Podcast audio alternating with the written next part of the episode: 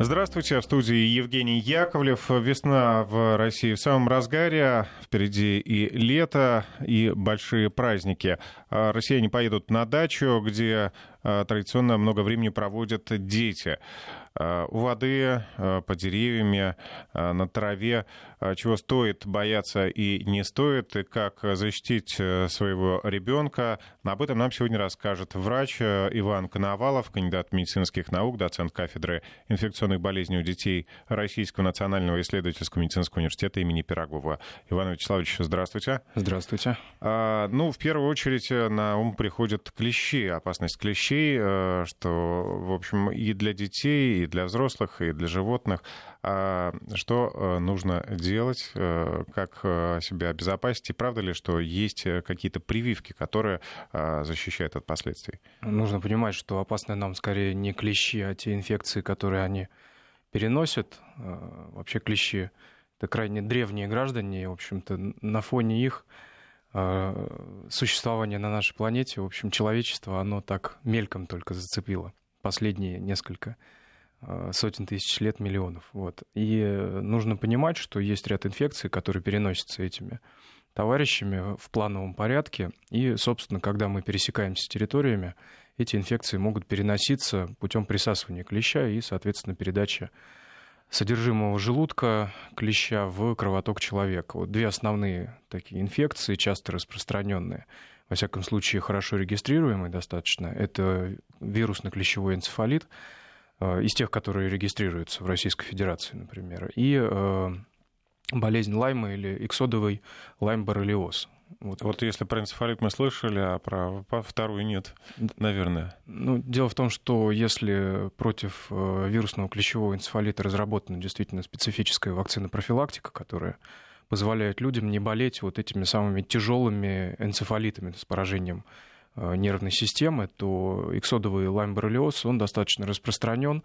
К сожалению, специфической вакцины профилактики против него так и не разработана, и, в общем, эта инфекция является такой достаточно распространенной. Э, как и при других инфекционных болезнях, процент тех, кто болеет э, очень тяжело и в том числе и выявляется врачами, он, может быть, не составляет там 100%, что, конечно, уменьшает как бы наш эпидемиологический охват то есть мы, по сути, регистрируем те формы болезни, с которыми граждане обращаются к врачу.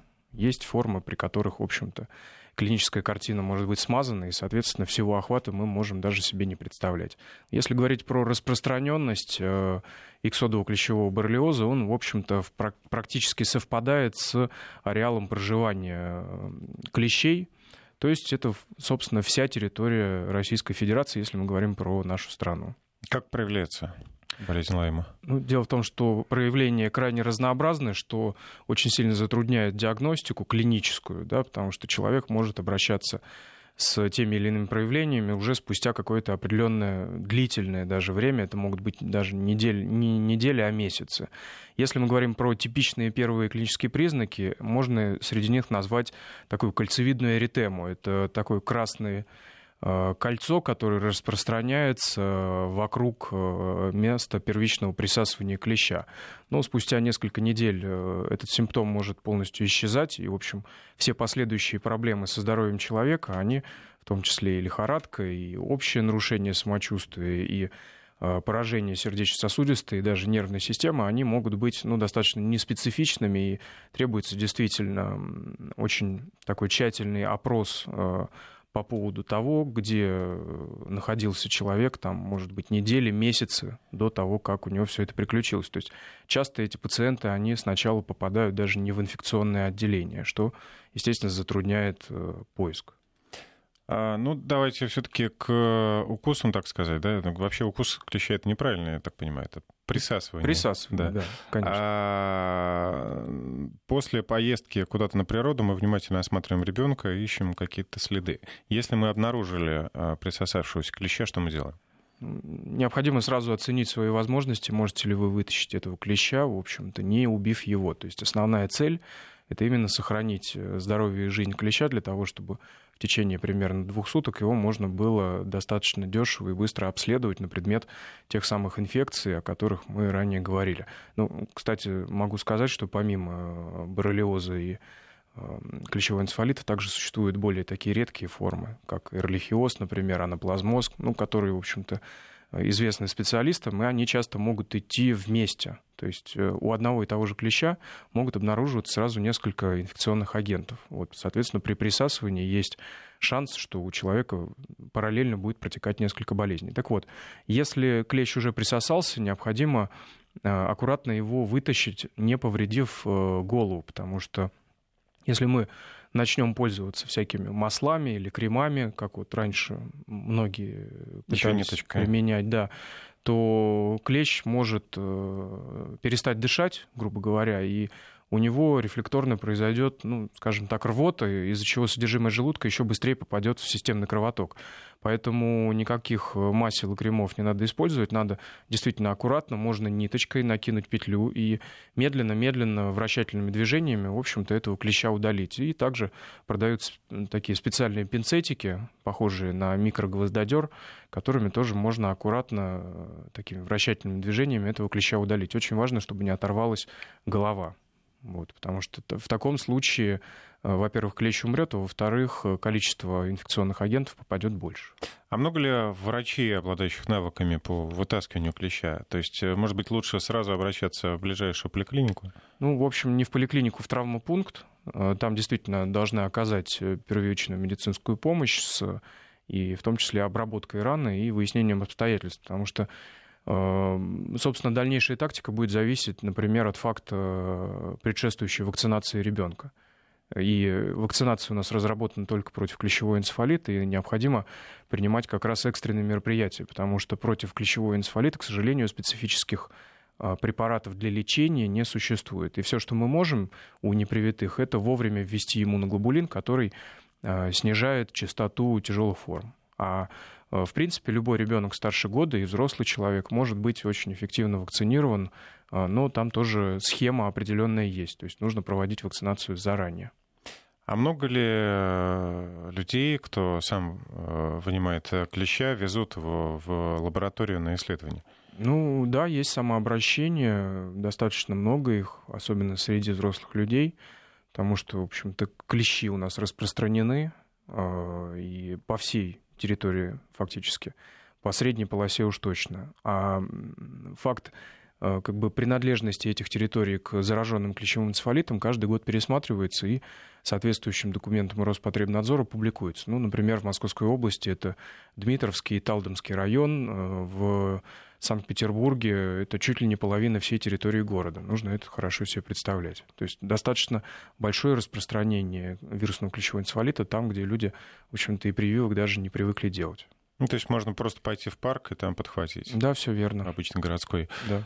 А, таковой, может быть, вопрос э, наивный, но на всякий случай расставим точки над «и». От, э, если ключ э, присосался к животному, может ли он перескочить на человека каким-то образом? Нет, уже присосавшийся клещ вряд ли будет пере, пере, перебрасываться на человека. Надо вообще хорошо себе представлять, клещ прыгать не умеет, он умеет только падать. Поэтому, в общем, основной способ получить на себя клеща — это пройти около тропинки, они достаточно такие хитрые животные, можно сказать, и залезают на высокие травинки там, где близко расположены тропки. Поэтому человек, когда сходит с тропы, в общем, он стряхивает этого клеща с соответствующей травинки, и тот а, благополучно попадает на одежду и сразу, конечно, не присасывается. Он может э, достаточно длительное время, часы находиться Э, на человеке и ползти туда, где потеплее и по скрытнее от человеческих глаз. Поэтому часто обнаруживается присасывание в э, подмышечной области или в паховых э, складках. Вот.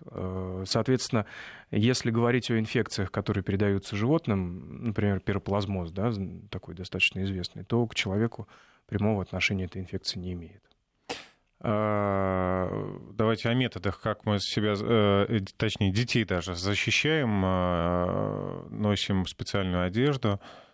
Да, существуют действительно специализированные такие костюмы противоклещевые. Они характеризуются тем, что имеют манжеты на, соответственно, запястьях и голенях, и такие ложные карманы, то есть складки одежды, в которые, в общем, заползает клещ. Плюс эта одежда обычно достаточно светлая, то есть, соответственно, на контрасте можно легко обнаружить заползшего клеща туда. И э, также собственно, необходимо проводить обработку как помещений, так, в общем, и одежды э, специализированными растворами или это могут быть спреи, которые содержат специфическое вещество, отпугивающее, в общем-то, клещей. Ну и плюс э, со стороны государства проводятся акарицидные мероприятия, когда достаточно большие пространства обрабатываются как раз против клещей. А вот средства вроде как от, от насекомых, вроде как средства от комаров, они э, могут как-то помогать? Ну, надо прочесть в составе этих веществ такое вещество, как дета, э, диэтилтуламин. И, в принципе, оно достаточно безопасно даже для детей в небольших концентрациях, но эффективно помогает против присасывания. А, я хочу напомнить, что у нас э, сегодня в студии кандидат медицинских наук э, Иван Коновалов. Вы можете задавать и свои вопросы. Телефон прямого эфира 232-1559, код города 495. Или присылайте сообщение в WhatsApp э, плюс 7 903 170 63 63. А, телефон прямого эфира, напомню, 232-1559, код города 495.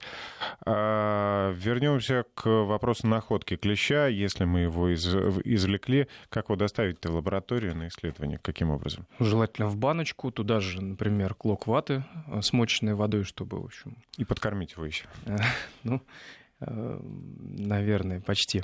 А и для чего это нужно? Э, это нужно, чтобы клещ не погиб. И, соответственно, у живого клеща лаборатории могут достаточно эффективно и быстро обнаружить те самые патогены. Или боррелию, или, соответственно, вирус клещевого энцефалита. И, соответственно, успеть вовремя провести профилактические мероприятия. Мы сказали про введение иммуноглобулина при клещевом энцефалите у непривитых. А что касательно лайм-боррелиоза, то к счастью, он все-таки подвержен э, воздействиям антибактериальных препаратов. Поэтому если мы вовремя обнаружили зараженность, то, в общем-то, курс антибиотиков человеку проводится достаточно кратковременный и с достаточно высокой эффективностью, потому что нелеченный иксодовый лаймборрелиоз может приводить к достаточно серьезным, а именно отсроченным последствиям, которые требуют очень длительной антибиотикотерапии. Иногда это 3-4 недели, иногда даже больше. А, вот уже поступают вопросы от слушателей. А, делал прививку от энцефалита вроде бы австрийского производства. Название точно слушатель не помнит. Была в три этапа. Первично, через месяц и через полгода. Сказали, что на три года защищен. Так ли это? А в целом, да, схема вакцинации э, с помощью большинства зарегистрированных э, вакцинных препаратов плюс-минус одинаковая. То есть между первой и второй прививкой должно пройти Э, хотя бы месяц, а лучше больше, то есть, например, отечественные прививки оптимально вводить с интервалом примерно 5-7 месяцев. Мы первые прививки очень часто проводим осенью, чтобы вторую человек э, человеку была проведена весной перед эпидемиологическим сезоном. Дело в том, что если человек до этого никогда не вакцинировался, то иммунитет первичный формируется только через две недели после второй дозы вакцины. Как я уже сказал, минимальный интервал месяц, хотя существуют еще и экстренные э, способы вакцинации, когда между двумя первичными прививками проходит всего 14 дней. Это разработано и для отечественных, и для зарубежных препаратов, в общем-то. И тогда, через две недели после второй дозы, человек в целом при контакте с э, вирусом клещевого энцефалита, допустим, обнаруженным у присосавшегося клеща, ему никакой иммуноглобулин, в принципе, вводить не надо. Соответствующая ревакцинация первичная проводится примерно в течение полугода-года после второй дозы прививки, и этого иммунитета действительно хватает примерно на три года, и в дальнейшем каждые три года человек должен получить просто по одной дозе прививки. Есть э, слушатель еще, Олег Петрович, здравствуйте. Здравствуйте. Ну, когда-то в Прибалтике попал на меня клещ, за шиворот засыпался с куста. Но его как раз вот тогда ваших не было рассказов, то помазали маслом, ниточкой и потихонечку-потихонечку живого вытащили. А у меня вопрос другой. Где в Москве находятся такие лаборатории, куда можно было бы обратиться с этим клещом? Да, кстати, интересный вопрос. Спасибо. Ну, в настоящее время именно в Москве достаточно много таких лабораторий. Если мы говорим про такой официальный путь допустим, граждане самообращаются в институт Склифосовского, взрослые, допустим, и там э, проводят изъятие клеща с дальнейшим направлением в лабораторию. Это может быть лаборатория при Департаменте здравоохранения, это может быть, институт, например, Институт эпидемиологии. Вот. То есть, если сейчас воспользоваться поисковиком, да, где обследовать клещанные инфекции, вам достаточно подробно будут даны эти ссылки. То есть а... в Москве с этим проблем особых нет. Есть ли смысл обращаться в платные лаборатории? Ну, наверное, особых нет, потому что тест-системы плюс-минус одинаковые везде. Вот. Ну, хотя тот же институт эпидемиологии имеет как государственную, так и собственную частные на данный момент лаборатории. Вот. Это как уже удобнее человеку, наверное. Слушатели просят э, еще раз уточнить, э, какие репелленты с каким действующим веществом нужно выбирать. Э, вещество маркируется в составе дета, диэтилтолуамин. Соответственно, если он есть в составе, то мы можем говорить о том, что вот конкретный препарат, он не просто отпугивает запахом, он напрямую оказывает такой акарицидный эффект. Есть ли аллергические реакции на иммуноглобулин? На иммуноглобулин, естественно, аллергические реакции возможны, потому что это продукт, в общем-то, чужеродного происхождения, белок, да, как можно расценивать как реакции, например, на компоненты а, крови другого человека. Ведь очень много факторов, которые мы можем перенести, несмотря на то, что препарат, в принципе, стандартизирован и достаточно неплохо очищен. И, а, в общем, кстати, я хотел бы сказать, что это именно тот э, фактор, который, скажем, дает нам возможность рекомендовать именно плановую вакцинацию, потому что на прививке какие-либо аллергические болезни э, и состояния возникают гораздо-гораздо реже, чем на иммуноглобулин человека. А если просрочил на два месяца ревакцинацию, есть ли смысл ее как бы продолжать ставить? Да, просто ревакцинируйтесь два месяца, это не такой большой срок. Конечно, э, выбились из графика, но нужно понимать, как вообще э, строятся рекомендации по тем или иным схемам вакцинации. Это касается не только клещевого энцефалита, но и других. Э, дело в том, что когда препарат регистрируют, тот или иной вакцины, его должны обязательно проверять на предмет эффективности, то есть что у человека привитого есть соответствующие антитела. Вот, соответственно, он защищен. И вот изучение этой иммуногенности проводят как раз э, у людей, которые прививались плюс-минус по этой схеме, которая указана производителем вакцины в инструкции к препарату. Если есть какое-либо отклонение, то у нас, вакцинологов, есть правило, что иммунитет все-таки ничего не забывает в нашей жизни, и мы просто вводим эту же дозу вакцины просто позже, когда человек обратился. Дети вообще как переносят э, вакцинацию? Хорошо переносят. Ну, надо понимать, это прививка инактивированная, то есть там нет живых компонентов. Э, как правило, они производятся на основе куриных эмбрионов, поэтому нужно быть аккуратным тем, у кого есть аллергические реакции на употребление куриных яиц в пищу. Хотя, в общем-то, какие-то диатезы у детей раннего возраста прямым противопоказанием не являются, потому что возможность э, заболеть клещевым энцефалитом гораздо более опасна. Вот. И э, все прививки, они в целом взаимно заменяемые. То есть, если вы начали прививаться, допустим, каким-то препаратом, вот наш слушатель Э, комментировал австрийским. Uh-huh. И, соответственно, потом он, к сожалению, с нашего рынка ушел, и вполне эти люди могут э, продолжать вакцинацию, в том числе и отечественными препаратами. Можно на секунду отвлечемся от темы. Э, вопрос. Есть препараты на курином яйце, а есть на перепелином. Большая ли разница?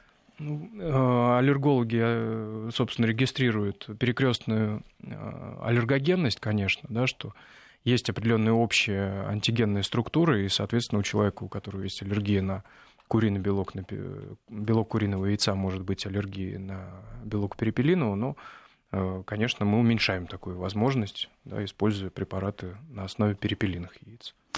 А, есть еще один звонок. Игнат э, на связи. Здравствуйте, Игнат. Доброе утро.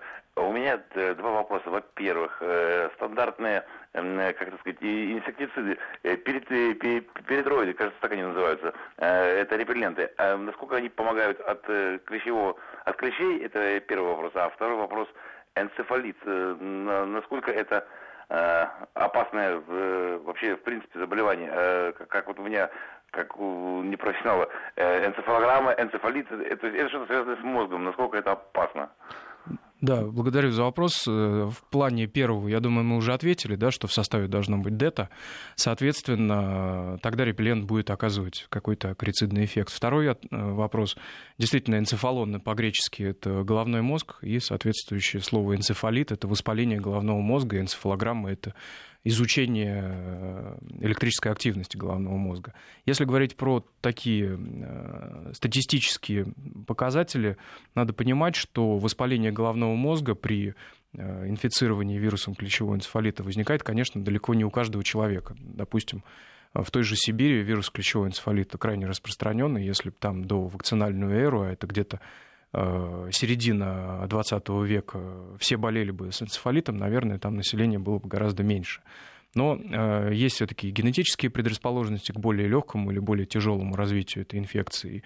Достаточно большое количество людей переносит э, вирусно-клещевой энцефалит в так называемой лихорадочной форме. То есть, когда у человека, в общем-то, повышается температура, возникает интоксикация, которая длится какое-то время. То есть, такой гриппоподобный синдром. И потом, в общем, человек выздоравливает. Но в какой-то степени это всегда русская рулетка, потому что у меньшей части могут возникать уже поражения более тяжелые со стороны э, как центральной, так и периферической нервной системы э, и с вовлечением мозговых оболочек в виде менингитов, менингоэнцефалитов.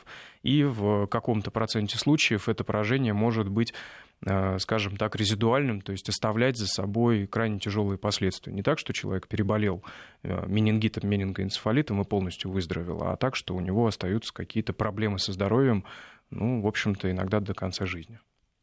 Ну, вообще, конечно, у нас у нашего населения большой страх перед клещами, особенно вот из-за энцефалита. Но ведь далеко не каждый клещ опасен. Есть ли какая-то статистика в процентах? Э, ежегодно, в общем-то, понимаете, очень сложно. Если бы мы исследовали всех клещей, наверное, то процент был бы правдоподобен. Тех, э, процент тех, кто действительно инфицирован этим вирусом.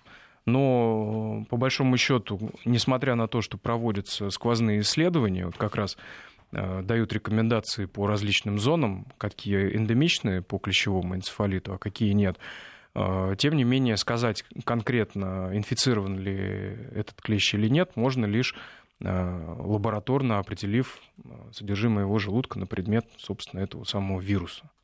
Вот, кстати, сопутствующий вопрос. Дочку укусил клещ, извлекал самостоятельно с маслом, отвез в лабораторию, но отказались брать на анализ, сказали, что масло мешает исследованию клеща. Ну, в том числе, и в том числе масло, оно убивает клещей, что не позволяет их обследовать. Угу. Сделаем небольшую паузу и напомню, что на студии кандидат медицинских наук, доцент кафедры инфекционных болезней у детей Российского национального исследовательского медицинского университета имени Пирогова Иван Коновалов. А, вы еще сможете задать э, свои вопросы Наш э, телефон 232-1559, код города 495, и присылайте а, также вопрос на WhatsApp 903-170-63-63. Говорить будем сегодня не только о клещах, еще поговорим про авитаминоз и про злоупотребление витаминами, и на некоторые другие э, темы. Продолжим после выпуска новостей. Возвращаемся в студию. У микрофона Евгений Яковлев и наш гость сегодня, кандидат медицинских наук Иван Коновалов. Мы э, предыдущую часть программы посвятили клещам. Еще немного об этом э, поговорим. Зачитаю вопросы от радиослушателей. Такой вопрос. Э, после укуса клеща заразилась боррелиозом и, принимая медикаменты, вылечилась. Возможно ли повторное заражение? Да, к сожалению, иммунитет к сожалению, иммунитет после перенесенной инфекции э, не стерильный и, в общем-то, не, недостаточно стойкий, и поэтому, в общем, к сожалению, возможно. Действительно ли э, энцефалитом болеют только люди, а собаки, кошки, другие животные не болеют? Если мы говорим про вирус клещевого энцефалита, то да, потому что у животных, в общем-то, свои вирусы, которые тоже переносятся клещами, и у них могут вызывать свои энцефалиты. Но перекрестно именно за счет этого вируса инфекции нет. Э, несколько советов от слушателей. Эффективный способ защититься от клещей, обработать одежду или рюкзак на ночь антиклещевым спреем, например, гардексом, и завернуть в пакет, чтобы пропитались хорошенько. Ну, а утром уже смело можно ехать в лес. А еще один слушатель, э, слушатель говорит, что в старину от клещей обмазывались березовым дегтем, а укус прижигали йодом или сигаретой. Ну, последнее, наверное, самое радикальное. Во-первых, если мы говорим про ребенка, а во-вторых, э, сигарета как раз убьет и клеща. А, и, соответственно, э, как мы уже говорили, может спровоцировать э, выброс ну, я думаю, во время отсутствия специфической профилактики, в общем-то, но с наличием сигарет этот метод был вообще единственным эффективным. А, ну, сейчас, конечно, много других возможностей. Сергей на связи. Здравствуйте, Сергей. Да, добрый день, Сергей, Новосибирск. Вопрос такой. Вот смотрите, есть прививка, укусил клещ, ну, я теоретически ситуацию рассматриваю, отдал на анализы, энцефалит у клеща есть. Мне абсолютно не переживать из- из-за того, что есть вероятность заболеть. Или есть вероятность, что прививка все-таки не сработает, и энцефалит возможен как-то проверяться в будущем. Вот как быть? Или спокойно выбросить этого клеща, ну, энцефалит и бог с ним. Прививка есть, ничего страшного. Или стоит все-таки постраховаться, там, проверить как-то в будущем. Спасибо, Сергей. Да, спасибо за вопрос. Э, смотрите, прививка для того и делается, для того, чтобы мы уменьшали частоту тяжелых э, вариантов болезни. Говорить о том, что прививка это панацея против клещевого энцефалита, тоже неверно. Иммунитет у разных людей формируется по-разному, но так или иначе. Привитые люди не развивают как раз вот этих генерализованных тяжелых форм, и поэтому, если даже у клеща был обнаружен этот вирус, но у человека все дозы вакцины были сделаны правильно, то, в общем, никаких других мероприятий по поводу клещевого энцефалита ему проводиться не должно.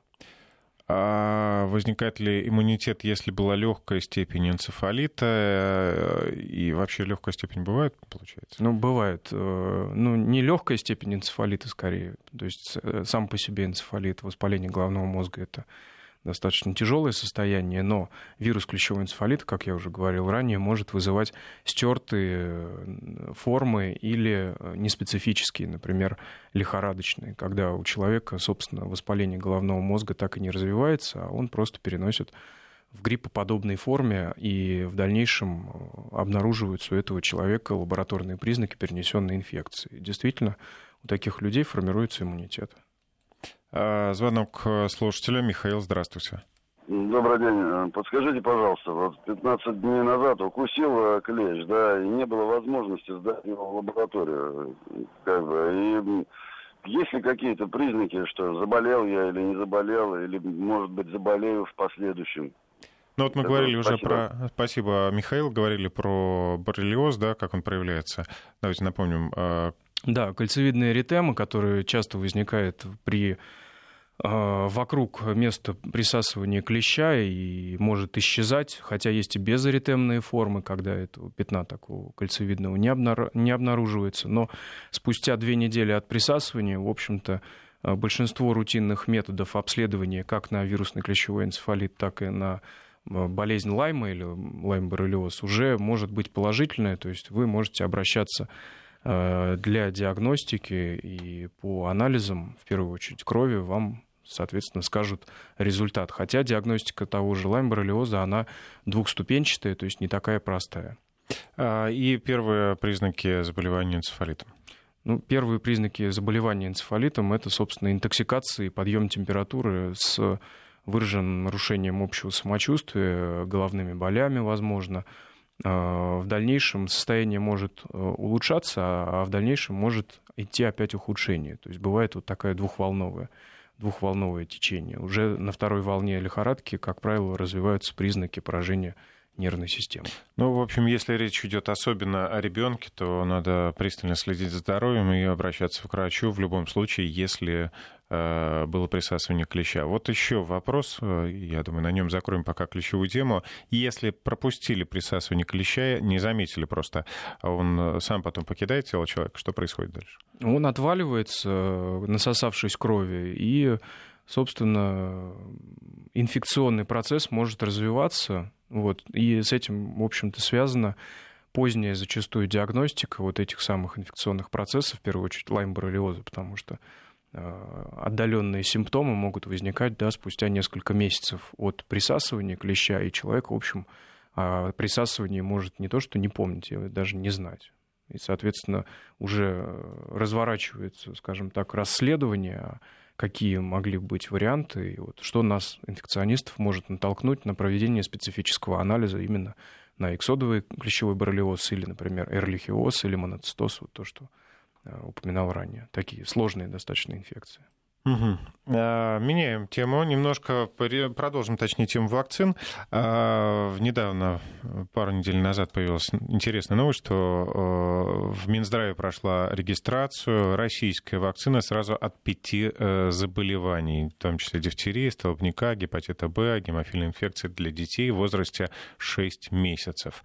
А, расскажите про эту вакцину, что вам о ней известно и насколько это вот такая инновация для нас? Ну, наверное, самую главную инновацию, возможно, вы как раз не упомянули, к сожалению, что эта вакцина, она содержит еще и бесклеточный коклюшный компонент. То, чего мы mm-hmm. длительное время ждали, потому что на плановой основе в Российской Федерации вакцинации против коклюша проводятся цельноклеточными вакцинами, которые вызывают достаточно частые температурные и местные воспалительные реакции. И за счет этого, в общем-то, в последние несколько лет, десятков лет, а, родители стали пытаться отказываться от этих прививок, хотя опыт всех стран показывает, что несмотря вот даже на температурные реакции 39, иногда даже 40 градусов после прививки в первые 2-3 дня и даже нарушение общего самочувствия детей, оно а, эпидемиологически не обосновывает отказ, потому что если у нас отказывается от прививки против коклюши сразу большое количество человек, э, немедленно за этим последует вспышка инфекции. И поэтому во всем мире, в общем-то, уже десятилетия подряд э, велись разработки, и были они эффективно внедрены по э, иммунизации против коклюши без клеточными вакцинами, то есть которые содержат расщепленный коклюшный компонент. И эти вакцины, они гораздо реже приводят к таким тяжелым поствакцинным реакциям. А, и в Российской Федерации, в общем-то, даже и до Э, настоящего времени, до появления вот этой пентавакцины существовали вакцины зарубежного производства сначала, э, а потом и э, лицензированные у нас вакцины зарубежные, которые производятся по полному циклу в Российской Федерации. То есть для России это не новые вакцины, опыт применения их есть. Единственное отличие, наверное, главное, что, к сожалению, вакцина, о которой вы говорите, не содержит полиомиелитного компонента. Ну, э, в общем-то, она предполагается к введению детям в плановом порядке в 6 месяцев, тогда, когда уже э, они получают третью дозу полиовакцины, и по национальному календарю нашему эта третья доза вполне может проводиться э, живой оральной вакциной капельками в рот. Вот, может, кто-то помнит. И, соответственно, это очень удобно, потому что в одном уколе сразу содержится несколько вакцинных препаратов, которые, скажем так, взаимодополняют и даже усиливают э, действие э, самих себя. И это, конечно, сокращает количество инъекций, проводимых малышу. Мы всегда приветствуем такую тактику. Ну, такая тактика будет э, применена повсеместно. Как это будет происходить? То есть врачи будут назначать ну, э, смотрите, дело в том, что национальный календарь профилактических прививок предполагает не вакцины, а инфекции, против которых мы эти вакцины вводим. Соответственно, вакцины производятся разными э, фирмами, можно так сказать, да, и э, каким-то образом должны реализовать национальный календарь.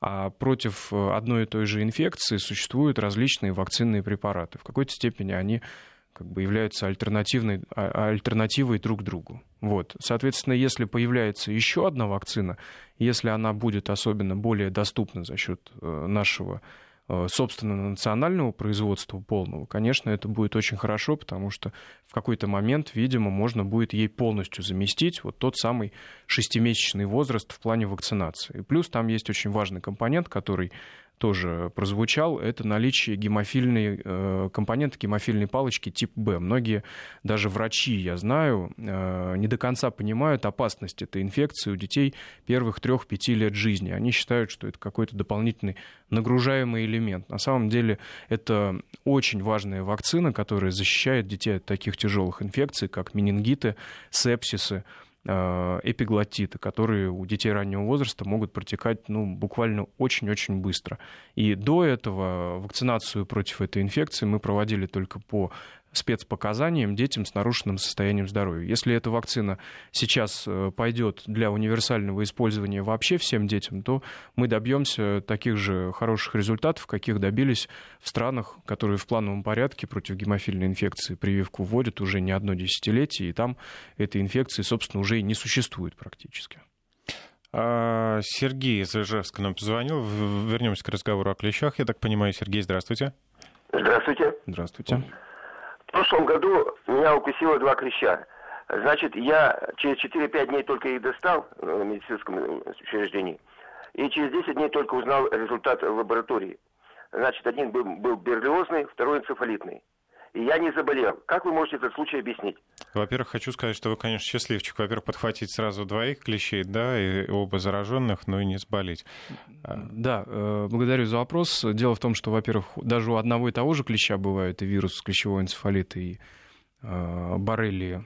Э, дело в чем, как я уже сказал, если условно представить себе тысячу человек, которых которым присосался энцефалитный клещ, то у 100 человек могут быть какие-то симптомы, и примерно у 10 э, может быть энцефалит. Я очень условными цифрами оперирую сейчас, которые естественно, просто показывают картину, что наличие вируса в человеке далеко не всегда знаменуется энцефалитом, но выяснить, какой именно человек после присасывания заболеет или не заболеет энцефалитом, практически невозможно. И вот э, мы нередко регистрируем, в общем, очень грустные случаи, когда у абсолютно здоровых людей развиваются крайне тяжелые последствия, вплоть до вегетативных состояний, э, ну, в частности, у детей и подростков. А что касается, опять же, наличия иксодового лайм-боррелиоза, опять же, далеко не у всех э, при наличии этой бактерии, ну, условно скажем, боррелия, в желудке клеща, обязательно должно развиться это заболевание, потому что ну, не всегда человеку передается необходимое количество патогена, в том числе. Да? А, то есть э, сам факт наличия боррелий в кишечнике клеща и его присасывания к человеку, оно лишь является поводом для проведения экстренной химиопрофилактики антибиотиками, для того, чтобы исключить вариант вот этих самых отдаленных последствий. Потому что если э, руководствоваться принципом «меня укусил клещ, и я не заболел, хотя у него были эти инфекции», это, ну, извините, логика, какой шанс встретить слона на Литейном проспекте, всегда это будет 50%, да, или встречу, или нет. Поэтому индивидуальный опыт э, так или иначе, к сожалению, экстраполировать, в общем-то, невозможно на окружающих людей. И каждый случай, он э, все-таки индивидуальный, генетика индивидуальная, особенности иммунной системы индивидуальны. Поэтому, когда мы говорим про профилактические мероприятия, мы учитываем, грубо говоря, там 99,9% людей. А вообще вот э, состояние иммунитета человека помогает э, избежать э, заражения вот этими ключевыми инфекциями? Ну, если мы говорим о том, что у человека ну, с иммунитетом да, все нормально, да, потому что очень часто тоже есть спекуляции на тему того, что такое иммунитет. Иммунитет, на самом деле, у практически всех людей, он находится в таком неком балансе, который нам позволяет продолжать жить, выживать, да, понятие плохой иммунитет, оно очень условное. Есть э, определение все-таки иммунодефицитных состояний, которые возникают при ну, ряде заболеваний, приобретенных или врожденные иммунодефициты, да, или применение каких-то лекарств, допустим, при химиотерапии онкологических состояний, которые, э, грубо говоря, этот иммунитет подавляют, или применение кортикостероидов в больших дозах тоже подавляют, скажем так, иммунитет. Но если мы говорим про обычного человека, у которого так или иначе э, нет вот этих всех факторов, то говорить о том, что у него хороший или плохой иммунитет, можно очень-очень условно. Для примера всегда приводим детей трех лет, которые идут в детский садик и болеют практически все, потому что наконец-то встречаются с вирусами респираторной группы. И вот пока он не отболеет, да, кто-то начинает говорить о том, что у этих детей иммунитет слабый. Ну почему? Если он развивает воспалительный процесс, значит его иммунитет реагирует на инфекцию, которая к нему присоединяется. Поэтому заранее говорить, вот как человек перенесет конкретный инфекционный процесс, можно только если у человека иммунодефицит именно определен. Допустим, я, как уже сказал, он получал химию или лучевую терапию, или ему проводили пересадку костного мозга, или подавляли его иммунитет там, за счет вируса иммунодефицита человека, да, ВИЧ-инфекция, СПИД, допустим, угу. или само онкологическое заболевание, или уже ну, какие-то возрастные особенности, что после 60 лет, например, есть определенные такие изменения со стороны иммунной системы. А в целом среднестатистический человек, он неизвестно, как будет реагировать, в какой форме болезнь у него будет протекать. А, слушатели просят вкратце повторить про животных. Передается ли от укушенного клещом животного инфекция человеку? Нет. Выяснили, что нет. А теперь э, вернемся к иммунитету и к общему состоянию здоровья. Э, вообще сейчас уже в это время завершается стадия авитаминоза у населения. Ну, то есть уже э, все-таки весна, зелень, э, свежие какие-то идут э, привозные фрукты, овощи. Уже все, ну, ситуация стабилизируется? Ну, мы очень условно говорим, у нас громадная страна, которая отличается. Допустим, если вы сейчас возьмете Сочи и возьмете крайний север, это будут совершенно разные ситуации, даже по логистике доставки пищевых продуктов, да, которые, собственно, за счет транспортировки в том числе могут терять э, те или иные витамины в своем составе. То есть, э, если говорить очень условно, вот мы сидим в студии в Москве, то, наверное, у нас есть возможность употреблять продукты, опять же, которые содержат или больше, или меньшее количество витаминов. Ну, э, тут следует сказать, что действительно существуют определенные проблемы э, девитаминизации, причем э, специалисты их подразделяют на два таких состояния очень важных. Первое это все-таки авитаминозы настоящие. То есть когда дефицит витамина проходит на постоянной основе, и за счет этого развиваются достаточно серьезные заболевания. То есть, например, там, э, заболевания нервной системы в отсутствии витамина В1 вот, ну, которые отмечались, например, у народов, которые едят постоянно шлифованный рис и, соответственно, не получают витамины группы В, которые находятся в его оболочках. А больше они пищевых продуктов, грубо говоря, практически не получают. Ну, мы про Азию, например, говорим, да. Если мы берем человека, который в целом в своем рационе имеет достаточное пищевое разнообразие, то, как правило, таких истинных авитаминозов у них, в общем, и не возникает. Естественно, у нас есть проблемы с э, микроэлементным составом, э, с тем же йодом, у нас э, слабо фторированная вода, у нас дефицит солнца часто бывает в северных широтах, и поэтому есть естественный дефицит витамина D. Существуют определенные там, пищевые предпочтения, да, но это очень условно, потому что все крайне зависит от образа жизни самого человека. Поэтому говорить о том, что сезон авитаминоза прошел или наступил, э, очень сложно, потому что все ведут себя абсолютно по-разному. И два человека одного возраста пола могут отличаться даже по массе тела в три раза. А, ну хорошо, поговорим о том, э, когда происходит злоупотребление витаминами. Насколько это серьезно и опасно? Ну, э, гипервитаминозы, если мы говорим про патологические состояния, добиться все-таки достаточно тяжело. Они возникают или э, при приеме уже лекарственных доз витаминов, например, есть гипер-Д-витаминоз, э, когда очень много его употребляют. Э, собственно, у здорового человека, который употребляет в пищу который ест еду, да, грубо uh-huh. говоря, а не витамины. И хорошую еду. Ну, в целом, пищевые продукты. Из э, пищевых продуктов э, перегрузиться витаминами практически невозможно, потому что желудочно-кишечный тракт просто не позволит через себя такое количество пищи пропустить. Если мы говорим про использование Э, каких-то дополнительных витаминов. Дело в том, что на данный момент достаточно большое количество препаратов, они не проходят даже регистрацию как лекарственные, могут быть э, как э, биологически активные добавки к пище, что абсолютно не отменяет их крайней концентрированности и, собственно, возможных негативных эффектов. Тем более сейчас все это возможно приобретать там, даже через интернет, я знаю, вот, и люди, в общем, занимаются часто таким самолечением. И действительно, в таком варианте, если долго долбить в одну точку, можно действительно разрушить. И э, надо представлять себе, что многие витамины выделяются с почками, если у человека есть те или иные проблемы. Собственно, с почками гипервитаминизация может эти проблемы, например, усилить. Но это уже касается опять каких-то отдельных состояний здоровья каждого конкретного человека. То есть надо понимать, что витамины это не просто какая-то аскорбинка, да, там, хотя с аскорбинкой, наверное, тоже можно переборщить, а это вполне себе, э, в общем, лекарственный препарат. Ну, если мы вообще говорим именно про витамины как э, некое соединение, э, оказывающее биологический эффект, то вот те самые синтезированные витамины, например, вот чем отличается витамин С от аскорбиновой кислоты? Казалось бы, это одно и то же. На самом деле нет, потому что витамин С в своем составе, помимо действующего вещества аскорбиновой кислоты, содержит очень много других веществ, которые в природных формах, в общем-то, этот, эту аскорбиновую кислоту окружают и таким образом, например, повышают ее биодоступность. То есть человек проще ее воспринимает из пищевых продуктов, чем если он будет даже более высокие дозы э, принимать в виде аскорбиновой кислоты.